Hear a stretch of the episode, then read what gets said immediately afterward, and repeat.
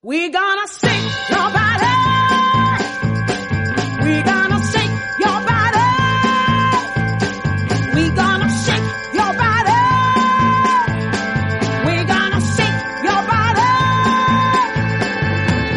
Bienvenidos al podcast de la AEG, la Asociación Española de Gastroenterología. Un lugar donde os acompañaremos a descubrir un nuevo artículo cada mes y donde los autores nos mostrarán lo que no aparece en las publicaciones.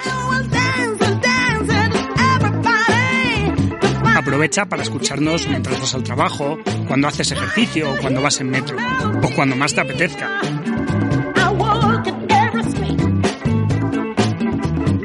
Porque otra forma de estudiar es posible.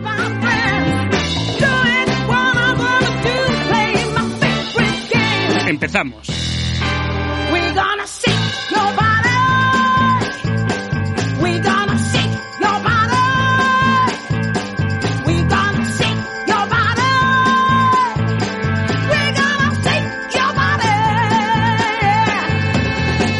Muy buenas. Hoy tenemos con nosotros a María Pilar Ballester del Hospital Clínico de Valencia, que nos va a hablar de su artículo Adherencia al seguimiento endoscópico para las lesiones avanzadas y cáncer colorectal en la enfermedad inflamatoria intestinal, que es un estudio colaborativo de los grupos jóvenes de AEG y GTQ.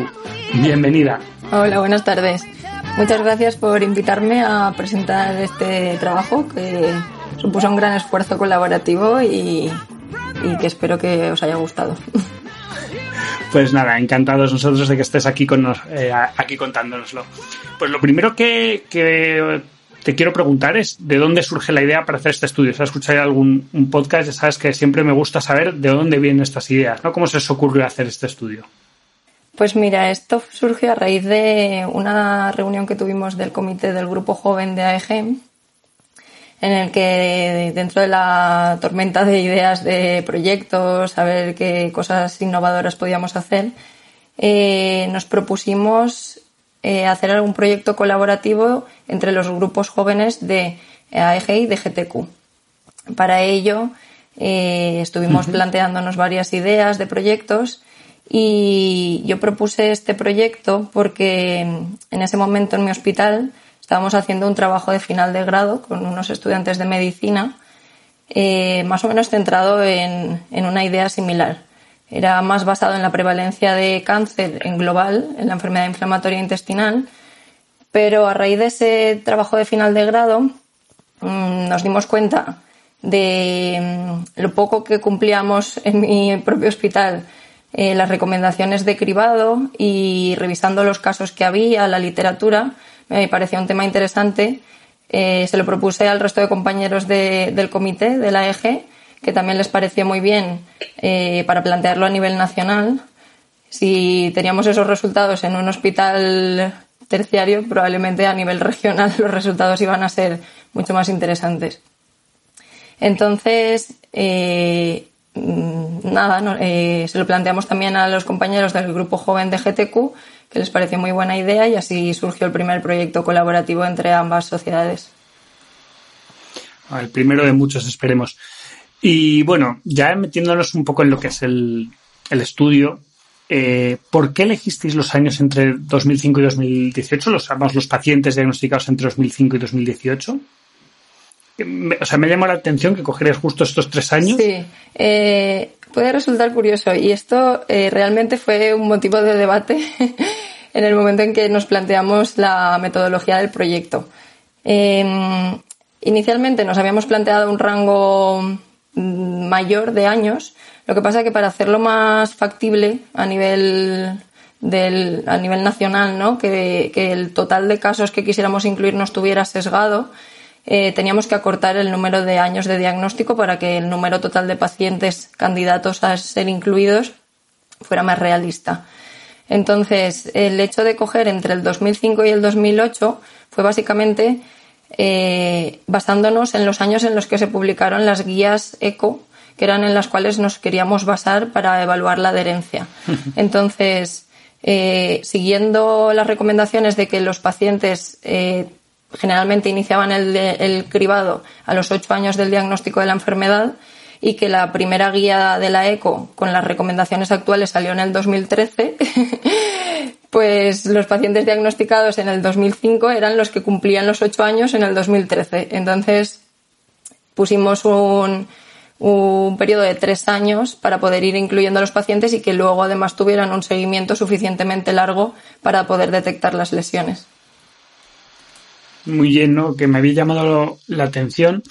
Eh, bueno, conseguiste reclutar a 1.031 pacientes en 25 hospitales, ¿fue? Eso es. Más o menos sí, ¿no? 25 hospitales. 25 hospitales, Muy sí. bien. Además con una, Vale. con una amplia geografía, mm, bastante representativo de, de todas las comunidades. Inclu- incluiste de ocho hospitales más pequeños, ¿no? Eh, habláis de 15, sí. Incluimos, el- la mayoría fueron hospitales terciarios, pero sí, un 30% o así fueron hospitales regionales. Vale. Eh, muy bien. Eh, si, bueno, utilizaste RedCap, ¿no? Para, para hacer la base de datos. Eso es. Y, y luego, bueno, y ya has comentado que los criterios de seguimiento fueron los de la ECO. Sí, exacto. Hay muchos cambios entre los criterios de seguimiento de la ECO, los que utilizaste los de 2013, con, con los actuales o con los que tiene ahora GTQ, que acaba de sacar un, pues unas recomendaciones. Son prácticamente los mismos. Son prácticamente los mismos en cuanto a eh, pacientes en los que se indica el, el seguimiento endoscópico, eh, la estratificación en grupos de riesgo. Es prácticamente igual. Por eso decidimos utilizar las guías de la ECO del 2013, que, que eran iguales que las del 2017, que ya estaban publicadas cuando empezamos este trabajo. Muy bien. Eh, vamos un poco a los resultados que obtuvisteis. Eh, mm, buenos, malos, regulares, ¿tú cómo los mm, denominarías? ¿Lo que esperabas?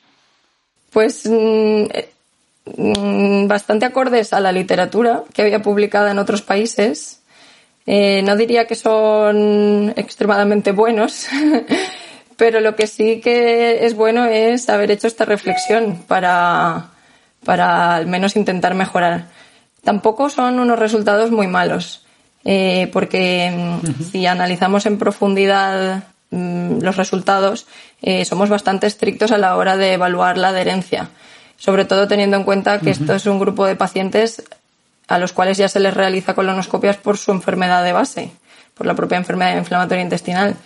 Quizá estas colonoscopias no siempre se indican para, con el objetivo de hacer un cribado de displasia, pero mm, eh, hay que relativizar ¿no? el, el contexto en el que nos encontramos y, tener en cuenta que de los 1.030 pacien- 31 pacientes que incluimos, el 86% sí que se realizaron colonoscopias de seguimiento. Sin embargo, no todos cumplían exactamente los tiempos establecidos en los que considerábamos que, que la adherencia, o sea, que eran adherentes. Intentamos establecer la adherencia eh, según las recomendaciones, tal como digo, con una flexibilidad de más o menos un año, porque entendemos que el, el hacerse la colonoscopia justo a los ocho años del diagnóstico de la enfermedad o inmediatamente tras el diagnóstico de una colangitis esclerosante primaria no es factible en ningún centro.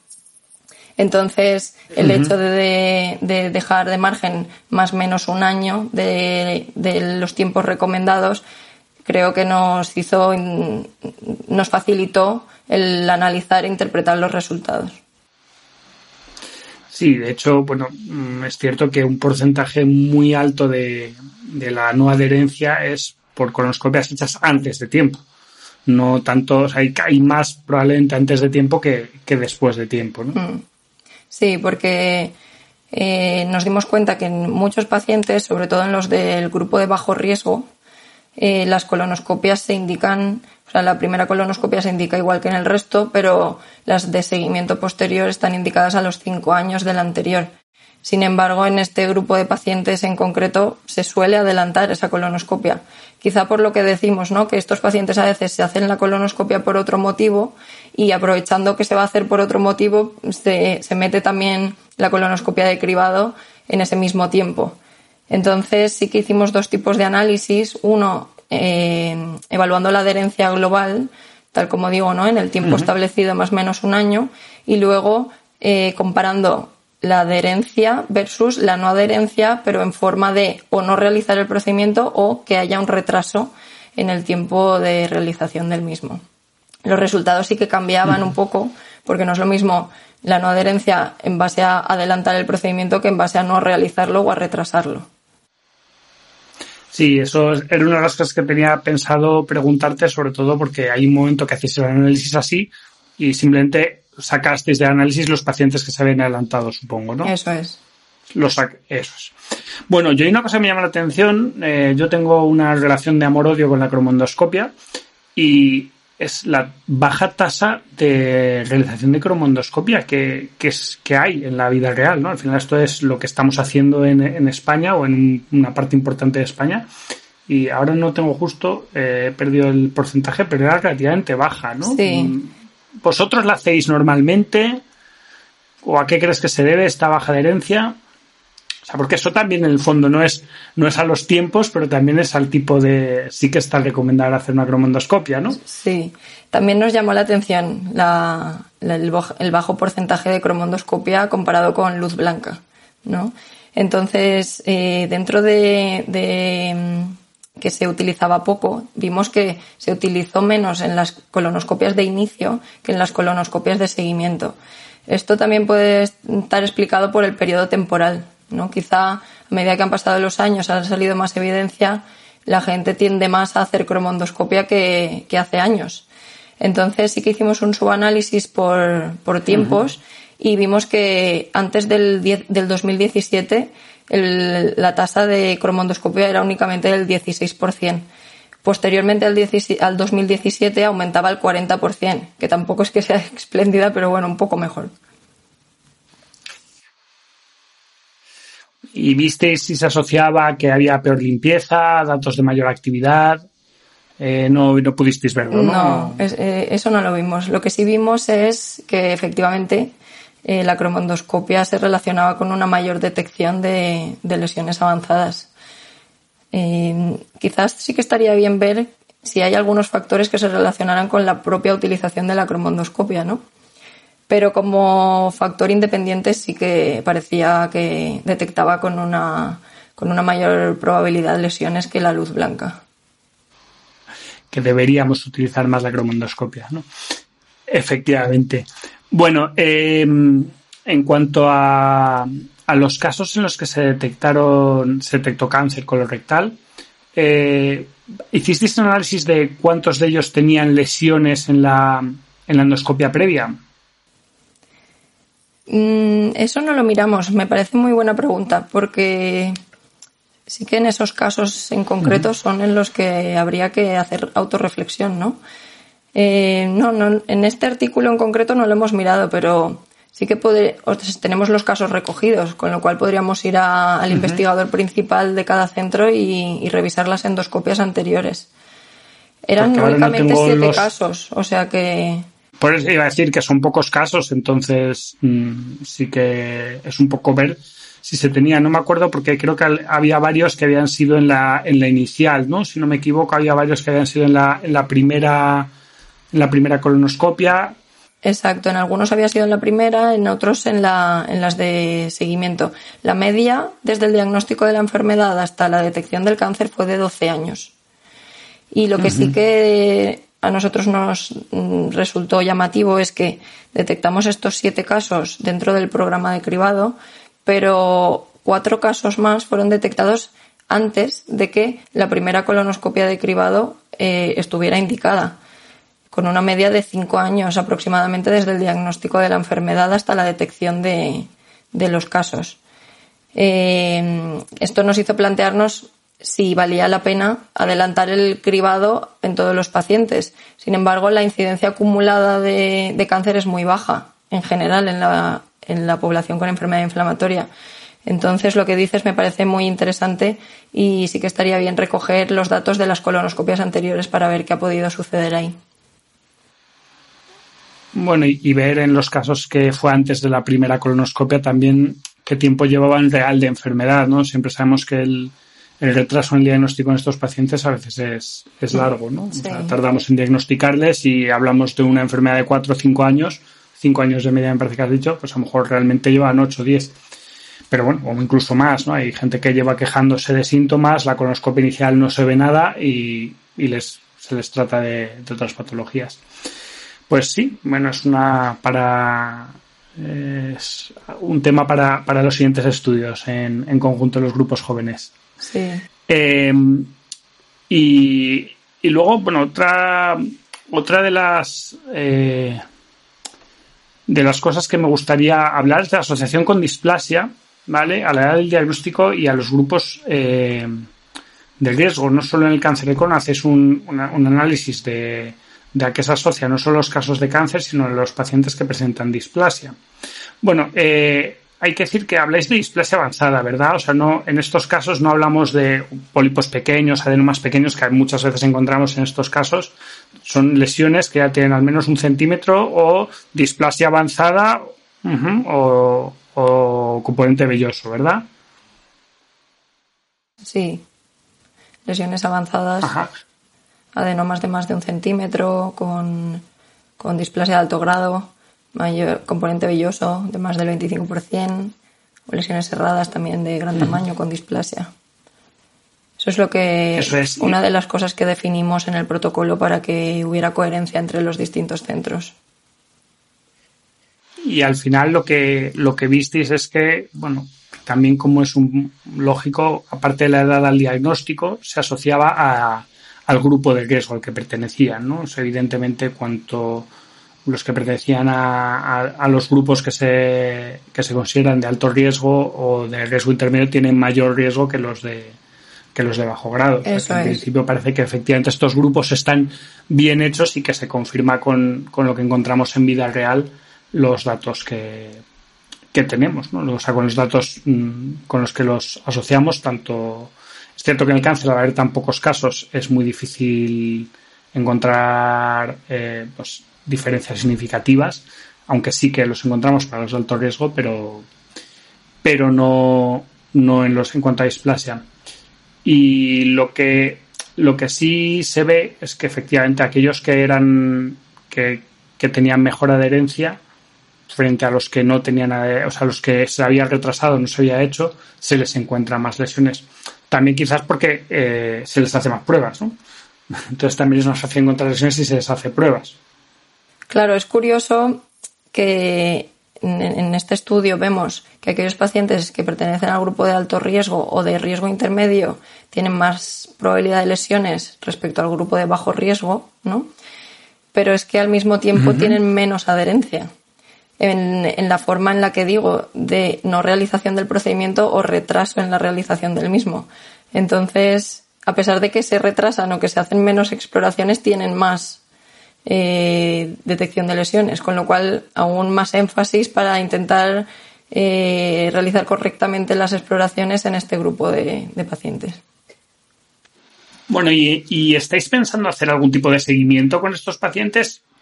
Es decir, todos estos pacientes eh, que no se han realizado, ver si realmente estos pacientes que no se han realizado el seguimiento a tiempo, ni siquiera han hecho ese seguimiento, eh, van a tener más lesiones o no, que sería lo que diría la lógica, ¿no? Que estos pacientes tuvieran más riesgo de encontrar alguna lesión.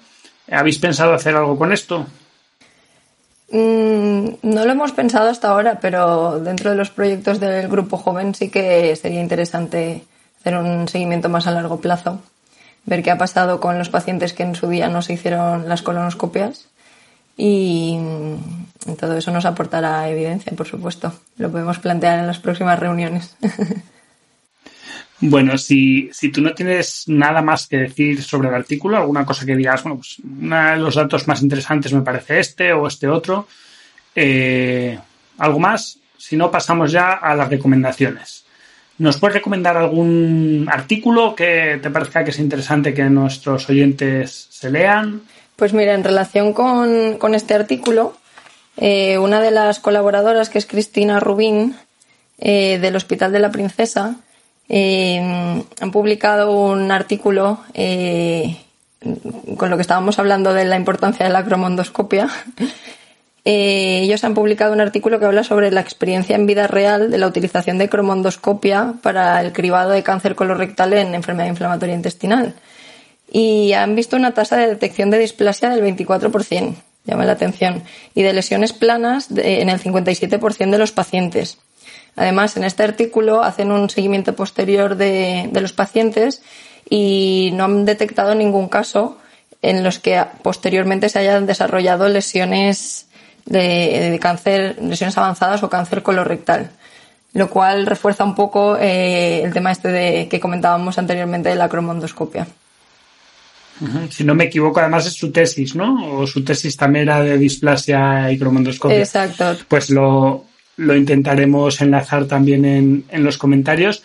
Y ya por último, te quería pedir, ya sabes que no solo de ciencia vive el hombre, que nos hicieras una recomendación de algún, de algún libro, alguna lectura ahora en verano que siempre es, es muy agradable, se suele tener algo más de tiempo para leer. ¿Algún libro que quieras recomendar más? Pues mira, un libro eh, eh, que me gustó mucho cuando me lo leí, ya hace años, pero siempre me acuerdo y cuando me preguntan lo recomiendo, es eh, Los renglones torcidos de Dios, de Torcuato Luca de Tena. Eh, está relacionado con la medicina, pero bueno, eh, te distrae mucho para las vacaciones, in- incluso eh, es bueno.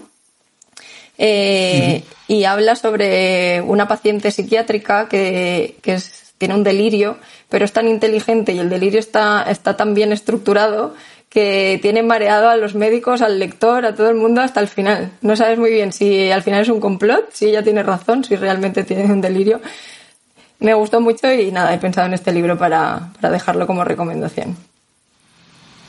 Pues muy bien, lo, lo, lo pondremos también, en- intentaremos enlazar en, en la descripción y, y bueno, nada, es un gran libro. Además, mucho cariño a, a, Fernando Luca de Tena, que es un adjunto, era un adjunto mío de La Paz cuando yo era residente, que es familiar suyo, o sea que, que siempre está muy bien. Pues muchísimas gracias por estar aquí con nosotros, muchísimas gracias a, a todos los oyentes por escucharnos y, y nada, esperamos mm, que cuando publiquéis el seguimiento de este o el siguiente el siguiente artículo del grupo de los grupos jóvenes, pues podamos contar con vosotros para hablar de ellos aquí en el podcast. Muchísimas gracias. Por supuesto, muchas gracias a vosotros. Esto ha sido todo. Esperamos que hayáis disfrutado y aprendido. Tanto el artículo original como el resto del material del que se ha hablado en el podcast estará enlazado en la descripción. Lo que estáis escuchando es Shake Your Body de Fridonia, de su disco Dignity and Freedom. No olvidéis suscribiros y darle al me gusta o a la campanita. Os esperamos el próximo mes.